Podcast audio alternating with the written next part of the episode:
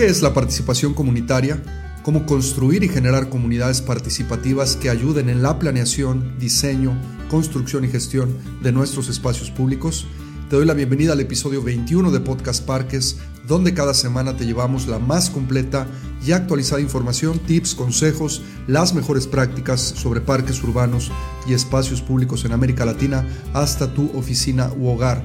Te saluda con muchísimo gusto Luis Roman, te doy la bienvenida y te agradezco que nos escuches, compartas el gran movimiento de los parques urbanos y nos sigas de manera regular. Cada vez que compartes contenidos de la NPR como este podcast, ayudas a otras personas a poder tener acceso a información para mejorar su práctica profesional o simplemente contar con información relevante sobre nuestra industria. Recuerda que Podcast Parques es un esfuerzo más de la Asociación Nacional de Parques y Recreación por promocionar la importancia y valor de los espacios públicos. El día de hoy vamos a hablar de la participación ciudadana y de cómo podemos construir comunidades realmente participativas. Tu parque, sistema de parques y o espacios públicos deben de contar con personal capacitado para que a través de metodologías probadas podamos comprometer a los ciudadanos con sus espacios públicos y esto solo se logra a través de un proceso de formación y educación. Participo y luego existo. Hoy vamos a recorrer el apasionante mundo del involucramiento del ciudadano con uno de los activos más importantes de la ciudad, los parques y espacios públicos. Aquí vamos. Estás escuchando Podcast Parques, donde encontrarás tips, consejos y las mejores prácticas probadas por expertos internacionales. Esta y cada semana. Ahora con ustedes, su anfitrión, Luis Roman. ¿Qué es la participación comunitario pública y qué proceso debemos de seguir? Bueno, según la Asociación Internacional de Participación Pública, una organización con más de 40 años de experiencia en el tema y una de las autoridades a nivel mundial sobre esto, la participación pública debe de seguir en su proceso los siguientes valores. La participación pública o comunitaria, o como le querramos llamar, debe de estar basada en la creencia de que los afectados por una decisión tienen derecho a participar en el proceso de la toma de decisiones. Esto es lo más importante y fundamental. Número dos, hay que incluir la promesa de que las contribuciones de los ciudadanos, del público, van a influir en la decisión. Esta es la promesa de que esto realmente se puede hacer realidad. Número tres, debe de promover decisiones sostenibles, reconociendo y comunicando las necesidades e intereses de todos los que participan en el proceso, incluyendo también los responsables de la misma toma de decisión. Número cuatro, debe de buscar y facilitar la participación de las personas que están potencialmente afectadas o interesadas en una decisión de la comunidad. Número cinco, debe de buscar aportaciones de los participantes en el diseño de cómo estos también participan en el proceso. Número seis, le va a proporcionar a los participantes la información que necesitan para participar de una manera significativa. Y finalmente, el número siete, le debe de comunicar a los participantes cómo estas aportaciones que ellos dan durante el proceso van a afectar las decisiones del mismo. A partir de entender esto, qué es y cómo debe de buscarse y aplicarse la participación comunitaria, se vuelve un proceso técnico, complejo y que lleva tiempo hacerlo. Esto no le resta importancia o significa que es mejor no hacerlo, al contrario, los gobiernos municipales en América Latina deben de dar un paso hacia la búsqueda de la aplicación de técnicas que le permitan a los ciudadanos participar, pero ahí no empieza el problema. Si pudiéramos enumerar las razones por las cuales los latinoamericanos no participamos en procesos comunitarios, probablemente nunca acabaríamos. Siempre encontramos una buena excusa para no hacerlo, al mismo tiempo que encontramos una muy buena crítica para quienes sí deciden actuar, ya sea el mismo gobierno o inclusive los mismos ciudadanos. Los países más avanzados no lo son porque sean más inteligentes o porque desde el principio hayan contado con todos los recursos. Una de las características más notables de estos países es el involucramiento de sus ciudadanos en los procesos para la toma de decisiones. He tenido la oportunidad de hablar sobre parques urbanos y espacios públicos con decenas de grupos sociales en muchas ciudades de México desde el año 2011. En este camino siempre he encontrado un mismo patrón de comportamiento, una persona, un liderazgo y una actitud hacia la participación. Siempre todo empieza con una chispa que al final inicia un incendio. En los grupos sociales y de participación ciudadana sucede algo parecido. El problema es que muchas de esas llamas, para que se pueda dar el incendio, terminan extinguiéndose irremediablemente. Pero ¿por qué sucede esto? Bueno, siempre en las primeras reuniones en las que tengo la oportunidad de platicar con los vecinos, me encuentro con un comportamiento o un sentimiento de optimismo y de esperanza. La constante siempre es la misma.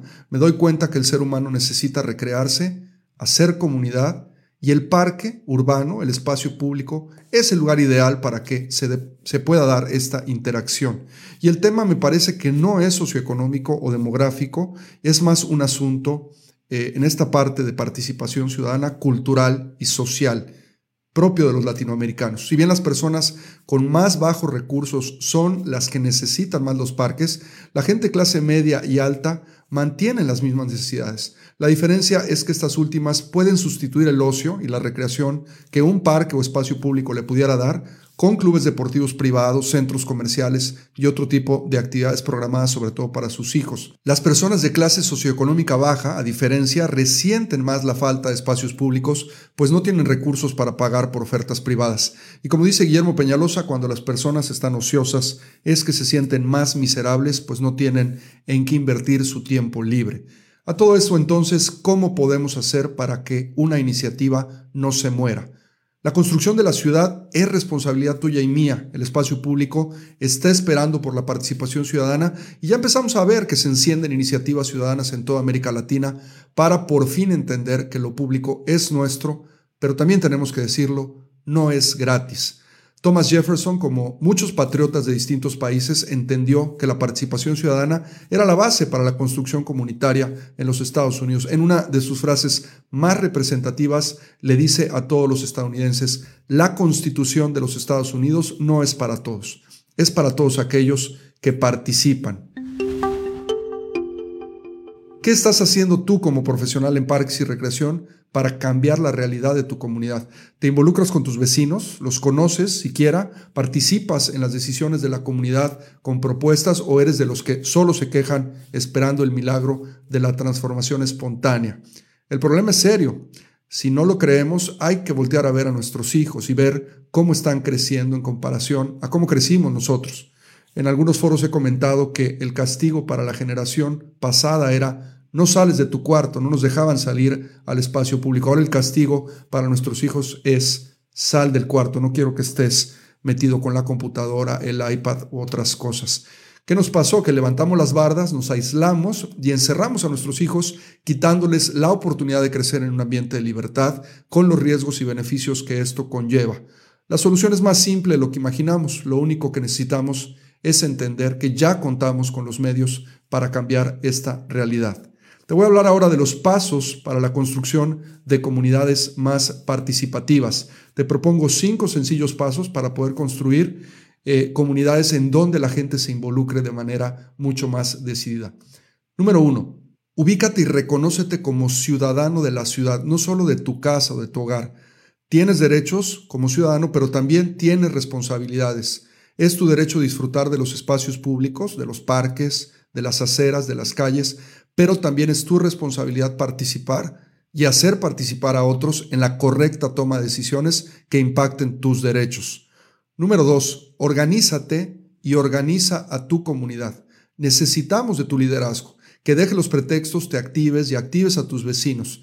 Tenemos las redes sociales, pero necesitamos hablarnos de frente y conocernos unos a otros, discutir, opinar, disentir, consensuar y al final actuar, hacer algo por la comunidad. Número tres, tenemos que usar la educación. Hay que educarnos y educar a la comunidad. Las mejores prácticas, las ciudades y ciudadanos de primer mundo ya existen en nuestro planeta, solo debemos de imitarlos. En buscadores en línea puedes encontrar un mundo ilimitado de ejemplos de cómo son y se han logrado las comunidades más participativas. Puedes investigar cómo son las calles, las banquetas, los parques y espacios públicos de estas ciudades y compararlos con los tuyos. Hay que observar cómo impactan estos espacios en la calidad de vida de los ciudadanos y cómo estos espacios, estos eh, lugares, no se deben de diseñar, construir y administrar por el genio inventiva de alguna persona en particular, sino por la comunidad. Fueron los ciudadanos de Holanda los que lograron pasar del 3% a más del 70% en el uso de la bicicleta, cambiando la realidad del transporte, la salud y la seguridad de las generaciones que ahora gozan de este esfuerzo comunitario. Número cuatro, Sueña y aspira a tener lo mejor, te lo mereces. Todos nos lo merecemos, todos merecemos tener los mejores espacios públicos. Los sueños y las aspiraciones humanas son más fáciles de alcanzar cuando se trabaja en equipo. La suma de talentos de tu comunidad puede mover montañas y convencer a funcionarios públicos y políticos de que te escuchen y que cumplan tus demandas y las demandas de la comunidad. Pero tienes que trabajar en equipo y creer que te lo mereces. Número 5. Actúa. Puede ser que no tengas la menor idea de cómo lograr las cosas, lo que no puedes perder de vista es lo que quieres lograr. En América Latina existen legalmente el tercer sector, las organizaciones de la sociedad civil, que son poco conocidas o algunas desprestigiadas por su mal uso de privilegios fiscales, pero ahí están. Y aquí es donde le puedes dar sentido a tu esfuerzo de reconocimiento, de organización, de educación, de todos tus sueños y aspiraciones, respeto a tu comunidad, a tu familia y formalizarlos a través de una organización. La representatividad jurídica de una organización civil le puede dar al esfuerzo comunitario este premio y esta justificación para que sea tomada en cuenta y con seriedad dentro de tu comunidad. Y esto además se va a traducir en un legado. A final de cuentas, todo es esto, el legado que le dejemos a la comunidad. Ahora que hemos hecho una reflexión sobre nuestro derecho a la ciudad y las responsabilidades y acciones que debemos de seguir para lograrlo, te comparto, según la Asociación Internacional de Participación Pública, el espectro de participación ciudadana, una guía simple que reúne procesos que nos ayudarán a fortalecer la participación comunitaria. Primer punto dentro del espectro de participación ciudadana, informar. Hay que proporcionar a los vecinos y ciudadanos información objetiva que ayude a entender que tenemos un problema, tomar conciencia de él o en su caso también una oportunidad de transformar un problema. Número dos, hay que consultarlos, hay que obtener retroalimentación de los ciudadanos e incorporar experiencias y conocimientos locales de la gente que vive cerca del espacio público. Número tres, hay que involucrarlos. Esto es un trabajo en conjunto, un trabajo en equipo con todos los miembros de la comunidad. Esto es necesario para poder asegurar que las necesidades y expectativas de todos se estén atendiendo en el proceso.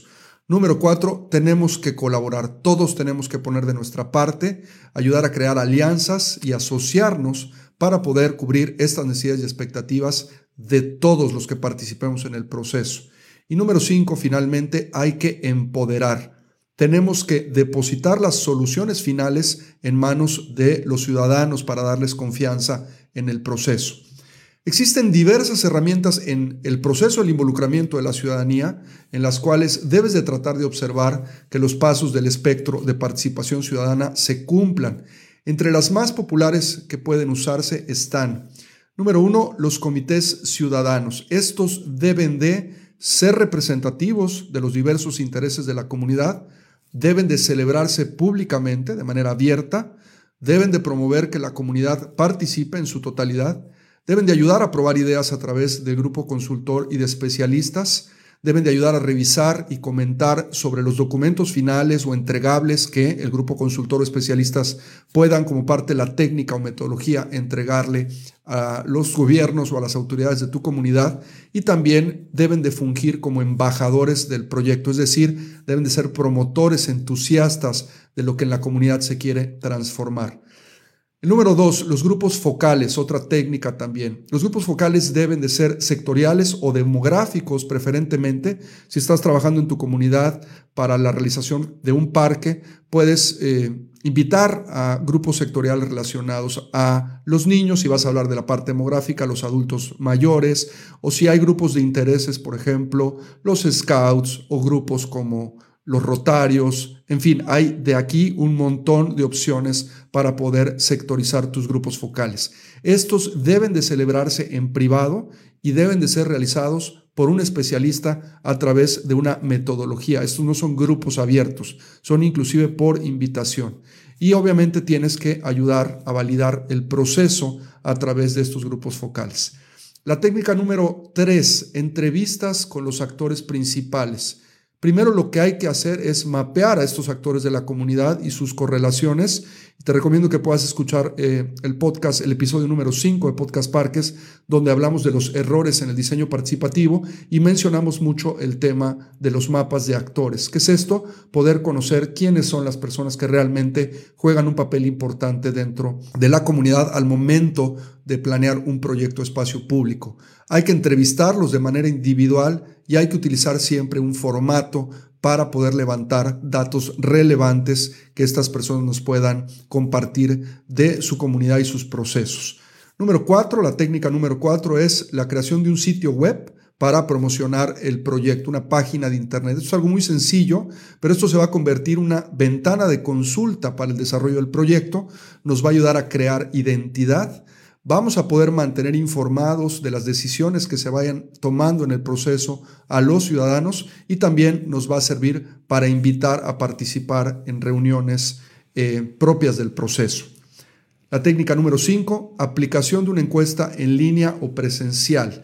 Esto del instrumento, este es un instrumento, lo hemos dicho también en otros episodios, es un instrumento de información cuantitativa, entonces tiene que ser eh, representativo en el tema proporcional, es decir, bajo una técnica estadística tiene que cumplir con un rigor de cierto número de personas dependiendo de la población eh, universo, ¿no? de la cantidad de gente total que hay en la ciudad, en la comunidad, en el estado, provincia, dependiendo de lo que yo vaya a aplicar. La encuesta también debe ser diseñada y aplicada por un experto y también se deben de preguntar usos, deseos, y aspiraciones de los ciudadanos sobre sus espacios o el espacio específico al que se va a aplicar el instrumento.